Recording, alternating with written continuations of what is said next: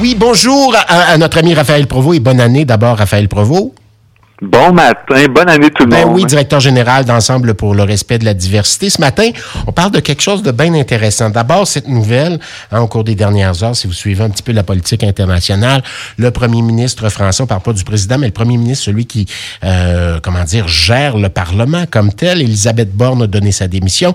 Et puis, ben, c'était l'étoile montante, ministre de l'Éducation en France, si je ne m'abuse, qui est devenu premier ministre, Gabriel Attal, qui est un jeune homme, un jeune euh, 30, fin trentaine, je dirais, quelque part par là. 34 ans. 34 tout ans, mi-trentaine, qui euh, ouvertement euh, gay, euh, qui devient donc euh, premier ministre. Il dit, ben lui, a jamais rien revendiqué sur la place publique. C'est un fait. un- Il y, a, il y a une approche quand même intéressante dans tout ça. Lui dit, c'est un fait, c'est comme ça. Gardez, je suis de même. Puis on, on peut-tu parler de, des vraies affaires, des affaires qui touchent tout le monde, d'une part? Puis, ben, quelle est la place de, de, de comment dire, sur la place publique d'un- de quelqu'un ouvertement homosexuel ou qui appartient à la diversité? Puis, par extension, ben, tous ces réalités shows, hein, entre autres, euh, ben, si vous regardez Big Brother depuis euh, le début de la saison, Barbada y est. Euh, Il y a des gens aussi issus de la diversité très, très, très présents et qui en parlent sans problème et sans complexe. C'est une nouvelle affaire, cette affaire-là. Ben, j'ai envie de dire, moi, c'est le mot représentation hein, qui pourrait résumer tout ça. Ouais. De voir des gens qui, dans divers milieux, on, on tente de nommer la politique, le milieu de la télé, le milieu, le milieu de l'humour, où on voit de la représentation LGBTQ+, et en même de façon super naturelle. Prenons l'exemple justement de ce nouveau premier ministre français dans un pays où il y a à peine 10 ans, le mariage euh, pour tous n'était pas légal. Donc, Mhm. si on était gay, on pouvait même pas se marier en 2012. là. Donc, il n'y a pas si longtemps que ça.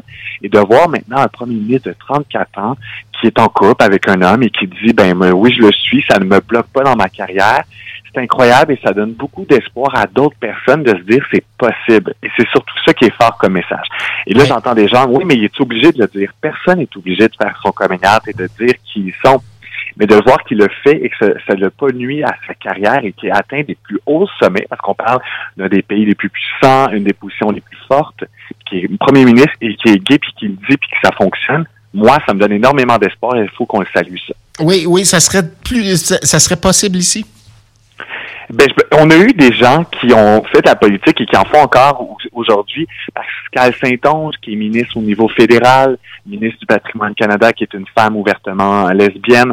Donc, ça fonctionne, on le voit. On n'a jamais eu, en tout cas, du moins que je ne sais pas, des premiers ministres qui étaient homosexuels, qui faisaient partie des communautés LGBTQ+. Mais peut-être, et j'ai pas la science infuse, je, pense que ça pourrait encore bloquer certaines personnes. On- parce que les gens en parlent, mais ne le mettent pas tant de l'avant. C'est pas ce qui le cheval de bataille. Mais on voit qu'on on est quand même privilégié au Québec parce que des gens qui font de très belles carrières en étant un. Oui, tout à fait. Mais on a vu, bon, on a vu des, des, des, des chefs de, de partis ne pas en parler, ne pas, ne pas mettre ça de l'avant, alors que là, ben, ça fait partie de son quotidien et c'est la chose intéressante, là. C'est exactement ça. Vraiment, ils brisent des plafonds de verre. Récemment, on parlait de plafonds de verre dans une conférence que je donnais, mais on veut, on parle souvent aussi de plafonds de béton. Hein. Ils sont, ils sont solides ces plafonds-là. Là, de voir un premier ministre comme ça qui, qui, qui sort un peu, moi, je, je le connaissais pas, mais qui atteint ces hauts sommets-là, ben, je suis certain que ça donne beaucoup, beaucoup d'espoir à des jeunes politiciens et politiciennes euh, LGBTQ+ en France qui se disent Est-ce que ça va être facile? Ça veut, veut pas dire, parce que ça veut pas dire que ça a été facile son parcours. Euh, il vient de certains milieux plus aisés, euh, de son environnement, mais de voir qu'il atteint ces positions-là avec son quand même son étiquette, ben moi je me dis que ça, ça aide et que ça peut donner euh, un peu plus de un peu plus d'espoir à tout le monde. Euh, au lendemain de- d'un article quand même dérangeant dans le Devoir, hein, une étude qui a été réalisée, là, je sais pas si tu as eu le temps de, de, de consulter, euh, une étude qui a été réalisée et qui démontre que, ben, euh, nos, bon, d'abord, les candidates, les femmes et les gens issus de la diversité, quelle qu'elle soit, euh, ben, oui, on, on, est, on, puis on aime ça pavaner sur la place publique, dire, il y, en, il y en a dans notre parti, puis on est tellement content, mais souvent, ce sont des poteaux. Et euh, d'un océan à l'autre, au, au Québec comme dans le reste du Canada, au lendemain de, de, de, des, des conclusions d'une étude comme ça, il y a matière à réflexion aussi. Oui, peut-être que vous avez déjà entendu, et puis on parlait de plafond de verre, mais l'expression la falaise de verre Et ça, souvent, ben, c'est un processus par lequel les entreprises ou partis politiques en crise oui, la falaise de verre. c'est Dominique Anglade qui a, qui a dit ça dans une entrevue dans les derniers jours à Radio-Canada. Puis j'avais entendu que ça, ça m'avait vraiment interpellé. C'est quand une entreprise ou un parti politique font affaire avec des femmes en temps de crise pour venir un peu sauver la peau du parti ou de l'entreprise. Donc, quand il y a une crise où on voit qu'on ah, rejoint moins une forme d'électorat où on, il se passe quelque chose, on va aller chercher des femmes de pouvoir, on va aller chercher des gens de d'autres communautés pour un temps précis, une certaine parenthèse. Et quand la parenthèse euh, ben souvent ces gens-là, ben ne les, les pas se, poursuivent pas. On l'a vu au, dans certains ministères au niveau du Québec, des femmes qui ont été dans certains ministères, puis elles ne restent pas longtemps. Elles sont là pour certaines crises. Puis une fois que la crise est terminée, elles vont ailleurs. On le voit aussi avec les communautés. On l'a vu des, des, personnes en politique se lancer, des gens des communautés, par exemple des personnes trans, des personnes qui ouvertement de gays ou lesbiennes, mm-hmm. dans un contexte où on, veut aller rejoindre un électorat peut-être plus jeune, plus diversifié, mais après on les voit pas, puis on les voit pas dans des positions peut-être plus clés ou de pouvoir à long terme. Donc la falaise de verre, c'est ça. Elle est une espèce de minorité washing. Hein, on parle de greenwashing, mais euh, minorité washing, là. On parle souvent même de pink washing quand ça parle des communautés LGBTQ+. On le voit avec certaines entreprises. là. Souvenons-nous, quand c'est le mois de la fierté en juin un peu partout dans le monde, mais en août au Québec, là, toutes les entreprises mettent le drapeau LGBTQ+, arc-en-ciel sur leur logo, dans leur fenêtre. Et dès que le mois est terminé, c'est fini, on le voit plus. Et euh, le marketing est terminé. On a vu Walmart l'année passée aussi qui faisait ça, puis qui s'était fait accuser de vendre des produits que pour faire de la vente. Donc, il faut se poser des questions à savoir c'est quoi la vraie intention. Puis je le dis, je pense que depuis le temps qu'on fait des chroniques ensemble, l'intention, elle est quoi l'intention? On peut être un allié, puis on peut se dire, oui, on a besoin de gens des, communautés, mais si on le fait juste pour l'image, ben, il faut se questionner. Mais faudrait faudrait que qu'on le dise. Je, m'en fous, quel que soit son, son, son, comment dire, son appartenance, le groupe auquel il appartient ou elle appartient. Euh, c'est l'individu que je vais chercher, puis je me fous du reste. On peut pas. Un chef ou une chef de parti peut pas arriver et puis dire ça sur la place publique. Mais c'est que c'est très, c'est très, euh, faut faire attention avec ça parce qu'il faut pas invalider les communautés qui sont différentes à nous-mêmes. les gens viennent d'horizons différents. Par exemple, une femme n'est pas un homme, un homme n'est pas une femme, une personne non binaire n'est pas une femme, une personne non binaire n'est pas un homme, une personne qui est immigrante n'est pas quelqu'un qui, qui a grandi ici. Tu sais, je veux dire, faut faire attention, faut pas invalider la différence, mais la voir peut-être comme une force et la célébrer. Donc, c'est pour faire, moi, toujours quand on dit oui, mais on faut pas tomber là-dedans, faut pas non plus dire que tout le monde se ressemble. Il y a des gens qui disent, moi, je vois pas la couleur des gens, je vois pas la, différence. On est différent des autres. Mais il faudrait pas que ce soit un défaut d'être différent des autres. Donc, tout est important dans cette nuance-là. Moi, je veux célébrer l'unicité des gens. Puis quand on parle de, par exemple, de chef d'entreprise, de chef de parti ou autre, il faut aller chercher un talent avant tout. Mais le talent avec toute sa complexité, avec son background. Et c'est ça qui est important. si tu veux représenter un groupe, dire, ben écoute, je parle au nom de mon groupe, ben tu peux le faire aussi. C'est ton choix. Oui, et être allié des autres. Donc, quand une femme se dit, une femme n'est pas un homme, mais se dit, je suis un allié des hommes. Un homme se dit, je peux pas être une femme, mais je suis un allié des femmes.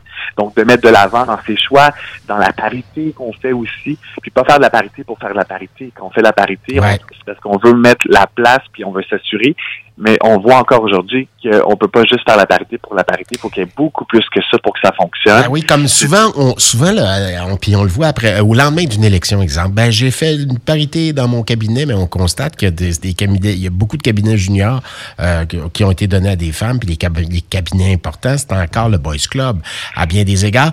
Donc, il faut toujours faire attention dans ce genre de choses-là. Et c'est là la falaise de verre. On voit ces femmes apparaître en temps de crise, mais il faut. C'est une première étape qui est importante, la parité. Mais ensuite, il faut que les actions suivent. Donc, il faut que ces femmes-là accèdent à des, à des positions de pouvoir beaucoup plus élevées. Il faut qu'elles restent en poste. Il faut qu'elles aient aussi tout le soutien. Parce que je parlais de ça récemment avec... Euh, j'étais dans une conférence, justement, où on célébrait les femmes en affaires. Puis souvent, ben, sur des conseils d'administration des entreprises, on veut une femme, puis on, on, donne une position à une femme. Elle se retrouve seule faut que les gens soient mentorés. On peut pas être mis dans des positions seules sans être accompagné. Et ça, ça s'applique à toute autre diversité. Quand on est le premier d'une série, quand on est le premier gay, puis justement le premier ministre là, français à revenir pour lui, le premier, le premier premier ministre français ouvertement homosexuel, donc ça, c'est lui fait un long titre dans sa biographie, ben, il faut qu'il soit accompagné. Moi, si j'étais lui, j'irais chercher d'autres exemples des gens qui ont fait ça. Il existe des premiers ministres mhm. qui, en l'Estonie, si je me trompe pas, qui est ouvertement homosexuel, j'irais chercher conseil parce que tu veux pas être tout seul quand tu es le premier, puis tu brises des plafonds de verre. Dans un pays comme la France, là, où il va être la cible de bien des, attaques euh, euh, euh, sournoises et, pas chic du tout, j'en suis convaincu. Il l'est déjà, j'ai vu un peu sur les médias sociaux, il y a des gens qui disent c'est pas possible, on peut pas, je peux pas croire qu'on est rendu là, il sera pas capable d'être un bon premier ministre parce qu'il est, homosexuel. Donc ça revient encore, il y a beaucoup de gens qui disent que les femmes ne peuvent pas faire certaines choses, que les gays ne peuvent pas faire certaines choses, que des gens immigrants ne peuvent pas faire certaines choses. Moi, je vous le dis, si vous faites partie des Premières Nations aussi. Genre des Premières Nations. Euh, on a entendu toutes sortes d'affaires aussi, là, des gens qui se lancent en politique dans les Premières Nations. Roméo Saganache en est un exemple où ça n'a pas été évident du tout. Là. Exactement. Par contre, c'est vrai que, comme je l'ai dit un peu plus tôt, quand on est d'une minorité ou d'une autre diversité, parfois on peut partir d'un peu plus loin au départ de la course. On a peut-être un pas de recul par rapport à d'autres personnes. On peut être désavantagé pour d'autres choses, mais on peut être avantagé sur plein d'autres choses. Et c'est pour ça que je pense que le travail d'équipe est important. Puis pas voir ça comme une compétition, mais peut-être plus comme une course à relais, tout le monde ensemble. Et il faut célébrer la force de la diversité, puis pas le voir comme un défaut. Et dans ce contexte-ci, moi, je lui souhaite la meilleure des choses. Et ce que j'ai dit hier à, à des amis, je me suis dit pas qu'il est gay, que ça veut dire qu'il est un allié non plus de sa communauté. Moi, je le connais pas personnellement, donc je peux pas parler pour lui, mais j'espère que comme première personne à cette position-là, comme personne homosexuelle, il va être aussi un allié des communautés, un allié des gens qui l'accompagnent. On connaît d'autres personnes en politique au Québec, je ne nommerai pas, qui sont de la communauté LGBTQ+, qui sont pas forcément des alliés de tout le monde. Donc, pas parce qu'il est gay que ça veut dire que c'est un ami de tout le monde. Ça, c'est comme toute autre chose. Tout à fait. Ça, ça, vient pas avec. Exactement. Je, suis certain que c'est une personne bienveillante, puis je, lui souhaite, puis je le souhaite à tout le monde autour de lui. Mais euh, on va suivre ça de près, mais il faut célébrer quand même, c'est une nouveauté. C'est grand, là. Il y a dix ans, le mariage homosexuel n'existait même pas en France, donc on, est ailleurs. On part, ouais. Gabriel Attal dit, on peut assumer, j'assume mon, mon, homosexualité, mais je ne suis pas obligé de la revendiquer. et il a totalement raison. Et la nuance là-dedans aussi, c'est s'il le fait, ça devrait pas lui nuire. Comme je l'ai dit, personne n'est obligé de parler de son orientation sexuelle au travail, dans sa vie personnelle, sur la place publique. Personne, personne, personne. Par contre, si les gens le font, il faut pas que ça leur nuise.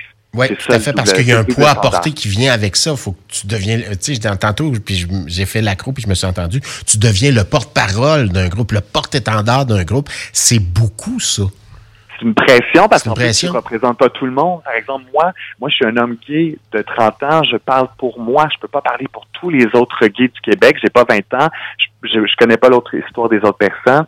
Par contre, je peux avoir une sensibilité vu que je fais ben partie de la communauté, mais je ne pourrai jamais Tu l'as dit, tu représentes un comté, tu représentes tous ceux et celles qui n'ont pas voté pour toi, tous ceux et celles qui pensent pas comme toi aussi. Il y a ça en politique aussi. Exactement. Donc, c'est des milieux qui se ressemblent, donc il faut faire attention.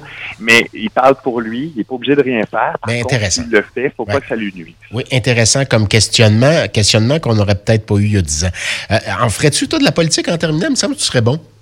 Ah, peut-être un jour. Moi, je dis pas jamais non. Je dis jamais non, mais pour le moment, je vis une des plus belles aventures avec Ensemble. Il y a plein de belles choses qui se passent et c'est ça que je savoure. Et c'est le meilleur des partis politiques ensemble pour le respect de la diversité. Voilà, ben merci infiniment, Raphaël Provo. À la semaine prochaine. Au plaisir. Raphaël, on le rappelle, est directeur général d'Ensemble pour le respect de la diversité.